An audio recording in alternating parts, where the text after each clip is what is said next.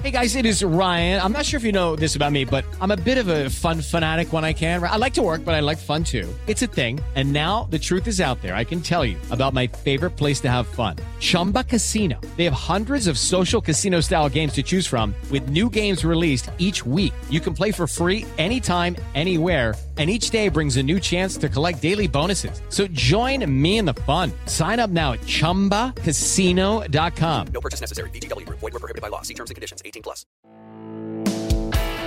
Este es el podcast de Alfredo Romo. 889noticias.mx ¿Quién no quiere éxito y dinero? La mayoría diríamos yo, ¿no? Sin embargo, no nos damos cuenta que eso llega con un precio. En primera, ¿qué podrías hacer como para que te dé éxito y dinero a los niveles que muchos creen? Hay hasta canciones para ganar el primer millón, ¿no? Y todo el mundo sigue a las personas que tienen éxito, y más si esas personas exitosas salieron desde abajo. Personas como tú y como yo que crecimos, ¿no? En un lugar eh, en donde no viven los ricos y famosos. Hay muchos casos de mexicanas, mexicanos que les ha ido muy bien.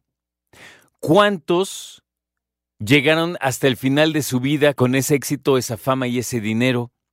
¿Cuántos se les acabó? Piensa en personas como Britney Spears. Piensa en personas como Justin Bieber.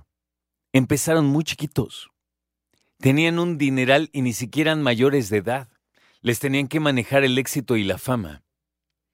Yo te digo algo, es algo que no puedes comprender porque ninguno vivimos. Nos imaginamos y decimos, es que cómo puede ser esto, por qué hicieron el otro. Es bien difícil. Vámonos con los deportistas, ¿no?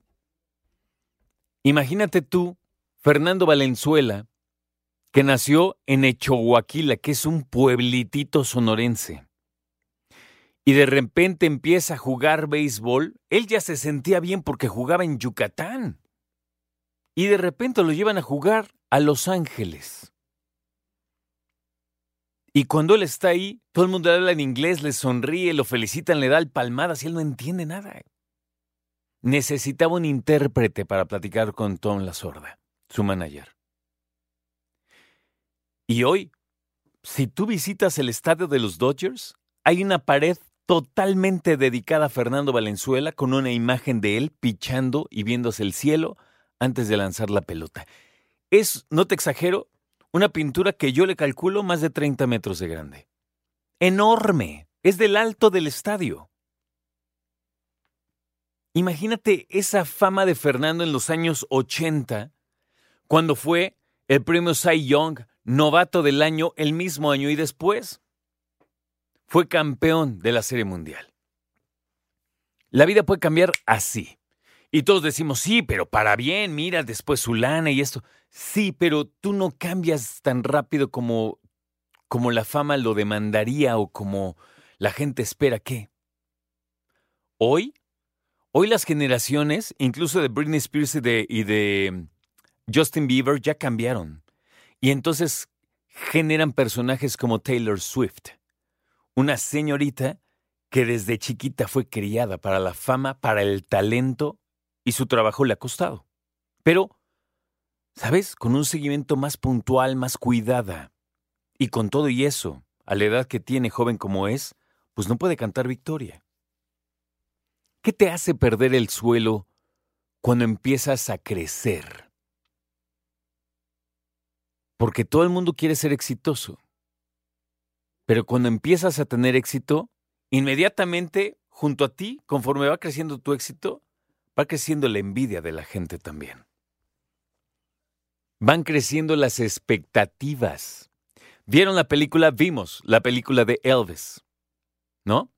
Elvis fue un tipo increíblemente famoso y también, si bien empezó de muy abajo, muy, muy abajo, le fue increíble en la vida en términos de dinero y éxito. Pero ¿Te acuerdas en la película cuántas personas vivían en su casa que no eran ni siquiera sus hermanos? Y que usaban los juguetes, que usaba todo lo que él compraba y que él tenía que ir a trabajar y los demás usándolo. escucha las entrevistas que están disponibles, que han hecho colegas y que le han hecho, por ejemplo, a los grandes. ¿Como quién? Pues como Julio César Chávez. No te lo tengo que decir yo, él mismo lo cuenta en sus historias. Lo que representó el éxito para él, de mandarlo llamar de cualquier nivel económico, incluido la clase política de México. Y de repente él decía que ni siquiera tenía que buscar mujeres porque llegaban. Todo esto te lo digo porque a mí no sabes cómo me impactó esta situación de Julio Urias, el pitcher de los Dodgers. ¿Por qué? Así tú dices, bueno, pues sí, es un jugadorazo, pero ¿qué? Es que te voy a contar. Yo fui al estadio de los Dodgers hace un mes, tal vez dos meses. Con mi familia compramos boletos para ir al estadio. Y en la mañana estaba yo tan nervioso que mi esposa me dijo, ¿qué? ¿Tú qué traes o qué? ¿No estás emocionado? Y le dije, oye, es que me encantaría llegar al estadio y que pichara Julio Urias, imagínate.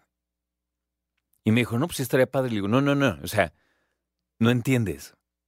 Julio Urias es un chavo, porque para mí ya es un chavo, que yo me acuerdo cuando debutó con los Dodgers. Y he procurado seguirlo desde entonces, a él y a otros jugadores mexicanos. Pero él, después de haber eh, encabezado a los pitchers de México ahora en el Clásico Mundial de Béisbol, México quedó en tercer lugar. Le ganamos a Estados Unidos, se le puso al tiro Japón. O sea, México en béisbol está muy bien. Y había una manera de saber si iba a pichar Julio Urias o no, que era entrar a internet y decir quién picha hoy el juego de los Dodgers. Y yo no quise hacerlo. Me aguanté como los clásicos. Y dije, no quiero, yo quiero, yo quiero llegar y que esté.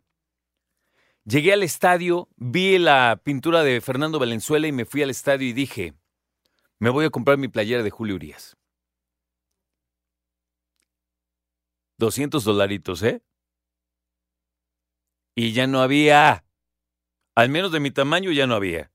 No me compré ni papa. Pero pasó algo sorprendente.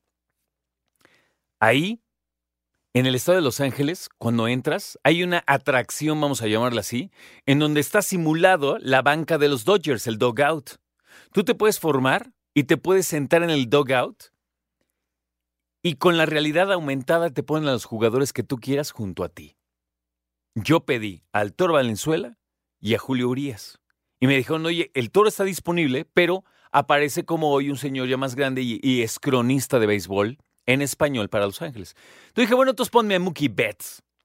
Mookie Betts, gran beisbolista también afroamericano, y ahí está. Entonces mi esposa y yo nos pusimos, pusieron a Julio Urias, por ahí anda mi, mi, animación con Julio Urias. Y yo dije, ¿dónde va a estar Julio este lado? Entonces yo de este lado, ¿ya sabes? Cuando terminé eso, mi familia estaba tomándose fotos en lo que viene siendo el center field del Dodger Stadium. De repente, yo no sabía, se abre, quitan la pared.